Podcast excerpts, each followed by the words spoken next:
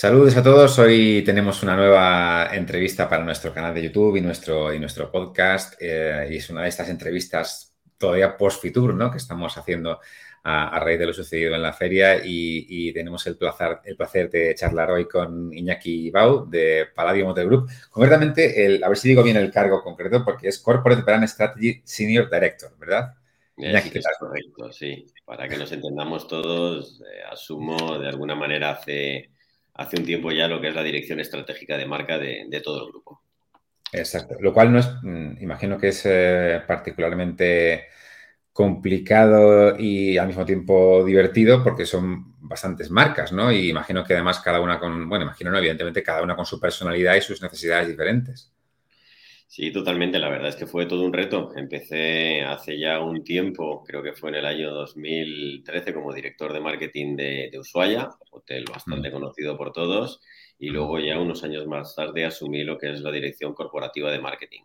En ese puesto he estado bastantes años ayudando a reconstruir y reorganizar todo lo que era la arquitectura de marca del grupo y sobre todo enfocado en posicionar las marcas, en hacerlas crecer hacia donde las tenemos ahora, en introducir nuevas marcas, marcas como Bless Collection Hotels, crear productos nuevos, ayudar en, la creación de nuevas marcas como Liu Hotels, en, la consolidación de marcas como Hard Rock y muchos proyectos de marca que han al final derivado en que me centrara y me terminara centrado en terminara centrando en este último año en todo lo que es dirección estratégica de marca para seguir trabajando esa línea que tan importante es para la compañía, toda la parte de, marca. Sin duda. Y, una de las novedades no más recientes, pero sí, sí de las últimas quizás, es, un poco la, apuesta que habéis hecho por eh, los patrocinios y más concretamente eh, con grandes clubes deportivos, ¿no? Está el caso ahí del Real Madrid de baloncesto, de los New York Yankees y, no sé si esta parte es la que ha generado esa necesidad de ser capaces de monitorizar o de medir el resultado real de este tipo de patrocinios, que precisamente es un poco el, grueso de lo que quería comentar contigo y de lo que, de lo que hablábamos en Fitur, ¿verdad? De que habéis tenido que crear una plataforma ad hoc, digamos, eh, para, para poder ser capaces de medir el resultado real de este tipo de patrocinios, ¿no? Bueno, a ver, la, necesidad de medir todo lo que era la estrategia de marca vino ya del pasado, viene de, atrás. Ya hace bastantes años que llevamos tiempo trabajando en todo lo que es la estrategia de medición, de todo lo que son nuestras acciones de marca. Pero sí que es cierto que como parte de esa estrategia que antes mencionaba, de posicionamiento de las marcas para contar con unas marcas bien relevantes y notorias en el mercado, sí que parte de la estrategia ha ido en, en el mundo deportivo en desarrollar esa estrategia. Hemos tenido, bueno, pues la suerte y el éxito de conseguir cerrar unos acuerdos muy interesantes en los últimos años con el Real Madrid para ser patrocinador oficial y principal del Real Madrid Baloncesto y con los New York Yankees con los que cerramos un acuerdo prepandemia que se, pausó de alguna manera por, por el COVID y que, y que estamos reactivando este año con tres años de contrato por delante muy interesantes y que va a permitir que a una marca como Paladin Motor Group estemos en un año como este asociados a dos de las enseñas deportivas más valiosas del mundo como son Real Madrid y New York Yankees. ¿no? Eso es, un, la verdad, un paso muy interesante para nosotros. Y, entrando un poco en la parte, digamos, ya de la, de la, plataforma que comentábamos, no sé si a partir de ahí, pero surge esa necesidad, digamos, de tener un, un dashboard, ¿no? Un escritorio donde podáis medir resultados y os encontráis con la situación de que quizás no existía, me comentabas el otro día, no existía en el mercado un proveedor o un producto que tuviera todo, todo exactamente lo que buscabais y tuvisteis que, digamos, componerlo vosotros de varios elementos. Es un poco la historia, ¿no?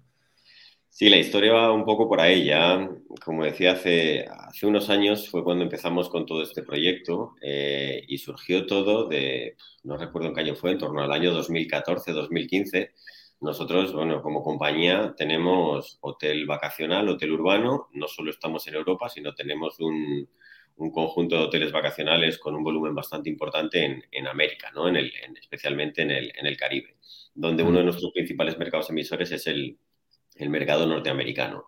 ¿Qué pasa? Que en aquellos tiempos nos dimos cuenta que el mercado americano, un mercado tan relevante para esos destinos, nuestra cuota de mercado todavía era muy pequeña y no lo suficiente grande como para cubrir las necesidades que teníamos, ¿no? Entonces, bueno, el proyecto fue tratar de crecer de alguna manera en penetración de mercado, aumentando esa cuota de mercado y lo teníamos que hacer a base de una inversión importante, ¿no? Teníamos que triplicar o casi que cuatruplicar la inversión que, realizábamos a nivel de marca en esos momentos.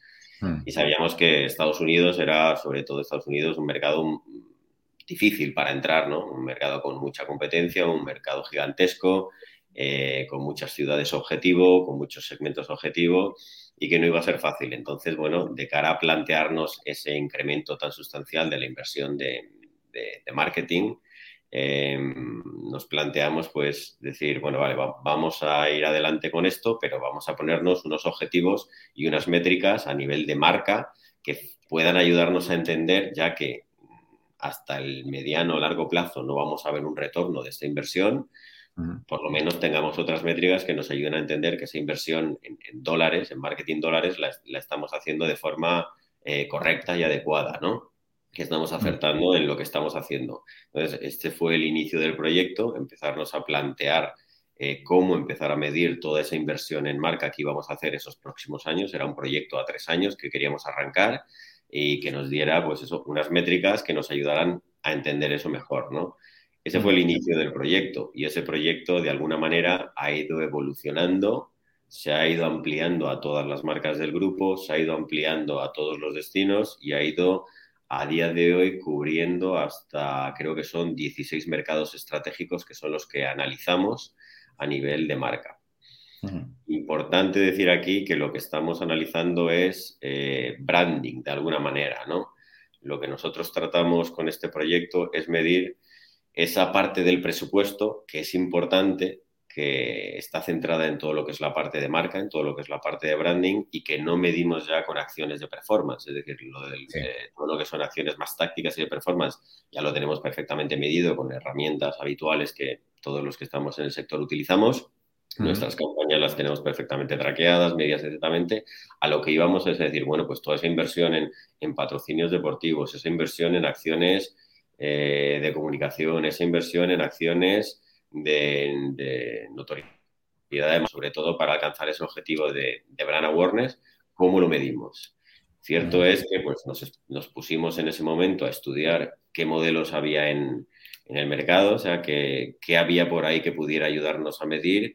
Y hay modelos muy interesantes, la verdad, en el mercado. Ahí estuvimos estudiando desde modelos como de Bill Moran o David Acker con el Brand Equity 10, modelos clásicos dentro de lo que es el, análisis del Brand Equity o el, Brand Value. estuvimos estudiando también el, de Millward Brown, Interbrand, el Brand Equity de Kevin Lane and Killer.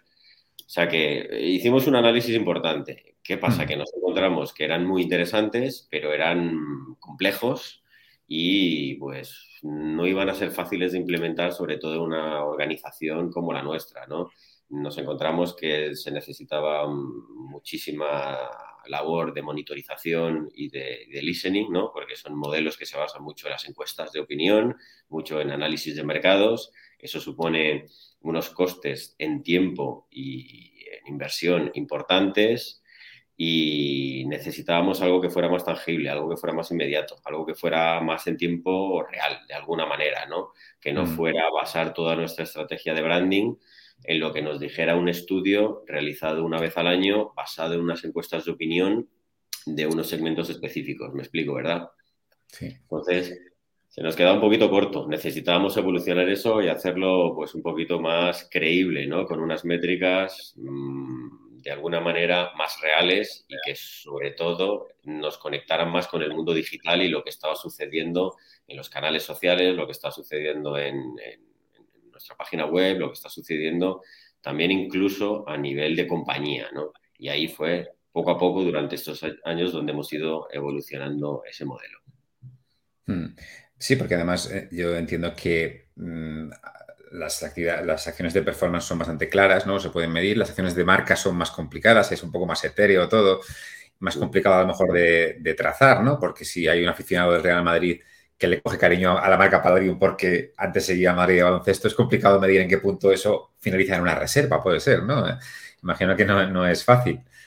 No es fácil. Esa trazabilidad es, muy compleja. Por eso, cuando diseñamos una estrategia de branding, los que estamos en, en el área de marca, eh, el objetivo que tenemos normalmente detrás de un patrocinio con un equipo como el Real Madrid, mm, mm. siempre en el largo plazo está la conversión, ¿no? El convertir unos objetivos financieros, unos objetivos económicos. Pero, el objetivo, sobre todo en esta estrategia, es la de, la de reconocimiento de marca. Entonces, los objetivos que nos tenemos que fijar y las, las métricas que tenemos que analizar son otras totalmente distintas. En un acuerdo de patrocinio, pues nos fijamos en, o tenemos en cuenta métricas como pueda ser el, valor mediático que generamos con esos impactos eh, de marca, es decir, el media value. Eh, hmm. Estamos analizando también todo lo que es la tasa de interacción que tienen las audiencias de estos equipos con nuestro contenido, es decir, cada vez que ven contenido de nuestras marcas, cómo mm. interactúan con él, cuál es esa tasa de interacción. Analizamos también la capacidad que tienen esos equipos a través de distintas acciones de generarnos leads cualificados. Y cuando hablo de leads cualificados me refiero mayormente, sobre todo, a, a nuevos miembros en nuestro programa de fidelización, ¿vale? Luego hay un punto también más unido a la parte financiera, que es el business back que nos generan todas estas marcas, es decir, aquella capacidad de retorno inmediato con campañas que activamos a nivel de branding, pero que sí que tienen un retorno eh, económico.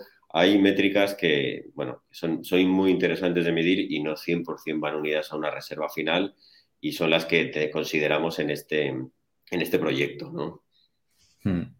Eh, una curiosidad, ¿tenéis algún nombre para la plataforma, para el dashboard? ¿Habéis puesto algún nombre cariñoso que utilicéis vosotros dentro de Palladium? Porque es una cosa vuestra, entiendo, claro. Entonces, eh, ¿cómo referís a ello?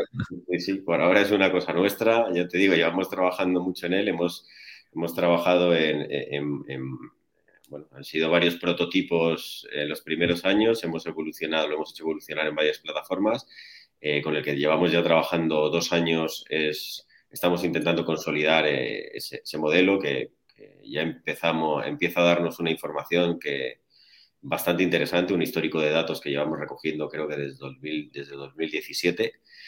El nombre que le hemos puesto, pues el, lo llamamos el, dashboard, ¿no? O sea, es como la madre de todos los dashboards, ¿no? Es el, el brand dash, el brand dashboard, de alguna manera. Tampoco le hemos dado un nombre mucho más cariñoso.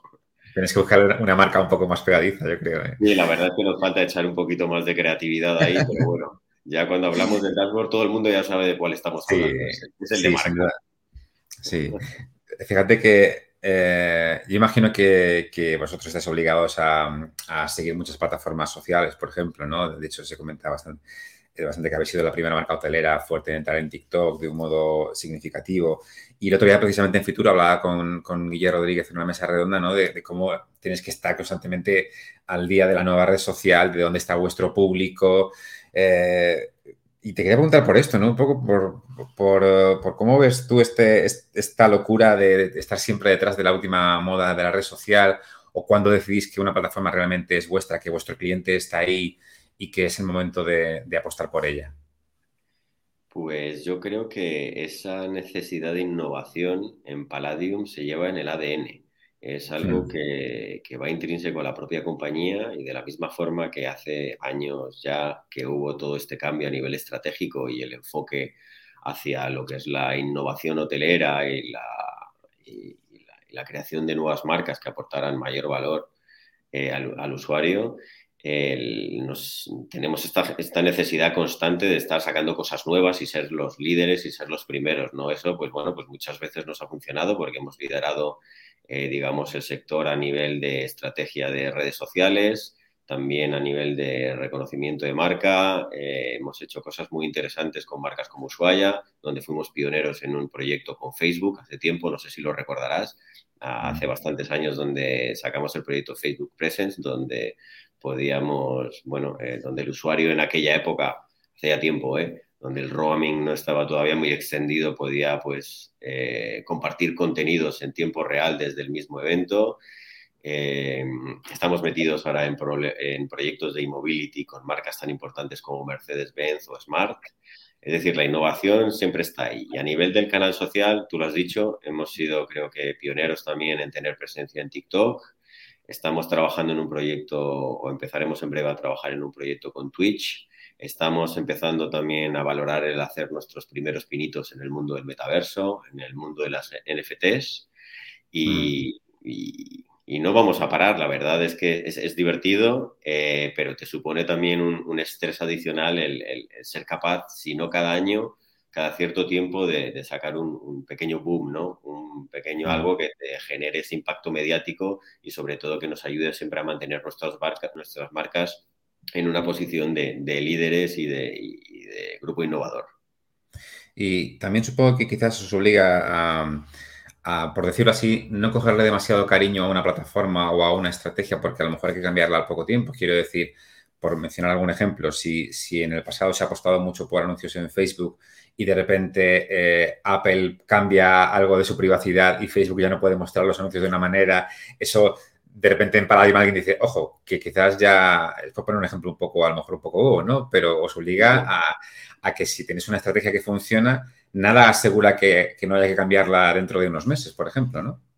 Eso es lo bonito y lo arriesgado también de este trabajo, ¿no? Que continuamente tenemos que estar analizándonos, analizando el mercado y, ver dónde estamos y lo que viene, ¿no? Y continuamente estamos haciendo cambios, cambios. Lo que funcionaba ayer puede que no funcione mañana. O sea que tenemos que tener una capacidad, una capacidad de adaptabilidad y de flexibilidad muy fuerte. Y creo que en, Palladium la tenemos, en el departamento de marca y en el, y en el área de marketing la hemos tenido siempre. Hemos sido un equipo eh, multidisciplinar con una capacidad de adaptación a su entorno bastante importante a nivel de mm. compañía y de departamento.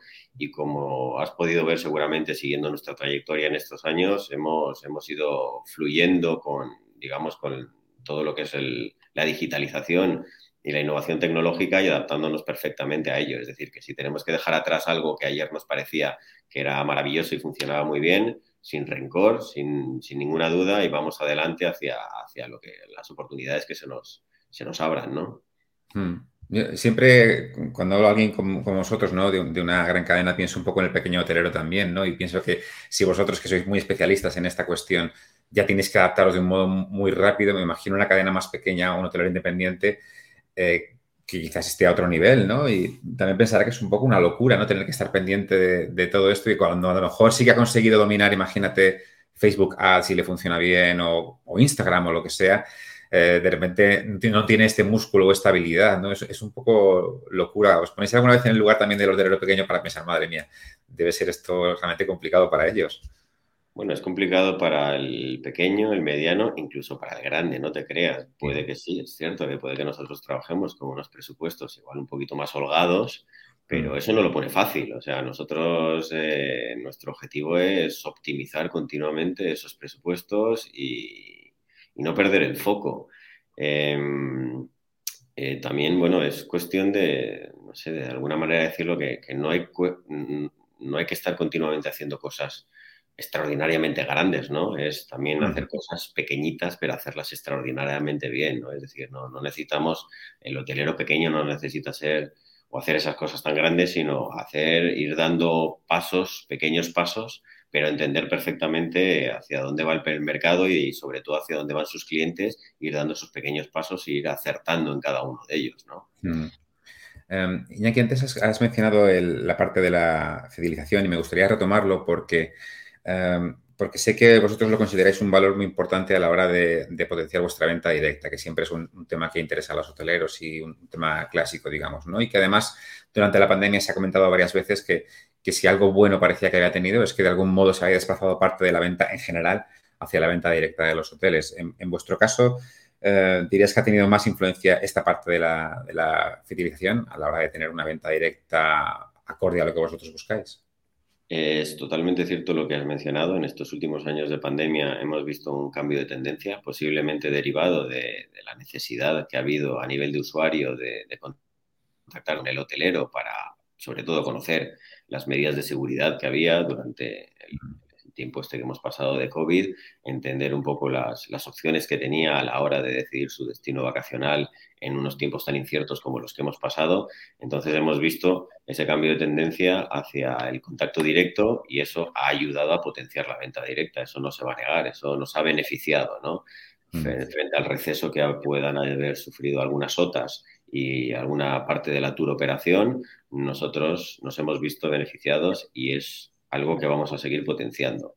Sí que es cierto también que anunciamos en la pasada semana en Fitur bueno, unos datos bastante interesantes a nivel de venta directa, que, ocupa ya el 25% de, de los ingresos y la parte del programa de fidelización que lanzamos a finales del, año 2020 está ayudando también a empujar esa venta directa. De hecho, eh, creo que el programa de fidelización ha supuesto un 70% de los ingresos por venta directa. El hmm. tener un programa de fidelización es algo que había sido siempre muy importante para nosotros y estamos esperando el mejor momento para lanzarlo puedes pensar que el 2020 no fue el mejor momento, ¿vale? Pero sí que tenía, bueno, un objetivo estratégico y detrás de ese programa de fidelización esperamos generar, bueno, pues proyectos muy interesantes que se van a ver de alguna manera materializados durante estos próximos años. O sea que es, clave para nosotros. Mm. Una última pregunta, Iñaki.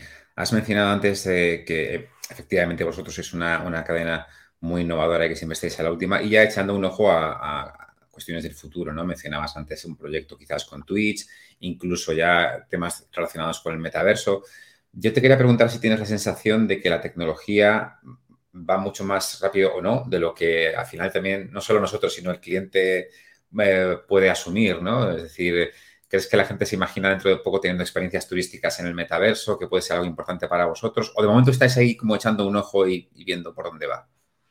Eh, pienso que eso es una realidad. O sea, eso ya está ahí. Es algo que, bueno, que puede que la gran mayoría todavía no lo vea, pero está ahí. Entonces, para nosotros sí, es cierto que la tecnología avanza rápido, pero es, es positivo. Solo es cuestión de saber subirse al tren en el mejor momento y, para adelante, ¿no? Entonces, pues bueno, em, nosotros, como te digo, siempre hemos sido innovadores, vamos probando, eh, queremos probar también todo este nuevo mundo. Em, no sabemos a dónde nos va a llevar, pero como tenía una conversación con un conocido el otro día, si, si nos hubieran puesto hace 10 años o hace 15 años en el principio, en el arranque de, todo esto que conocemos ahora, pero con la experiencia que tenemos ahora, hmm. eh, ¿qué decisiones hubiéramos tomado? ¿no? ¿Hubiéramos tomado las mismas decisiones o ya con toda esta experiencia hubiéramos ido adelante con, los Facebook de turno, con, todas esas cosas? Pues yo creo que estos 15 años nos han aportado esa experiencia para ser capaces de mirar hacia el futuro y anticipar lo que va a venir, ¿no? Porque aunque la tecnología vaya muy rápido, nosotros tenemos que ser capaces de ir a nivel eh, de toma de decisiones casi tan rápido como ella, ¿no? Para saber a qué tren nos tenemos que subir y para saber por dónde tenemos que ir. Esa es un poco mi visión. Fantástico. Pues quizás la próxima entrevista la hagamos en el metaverso, qué sé yo, no sabemos.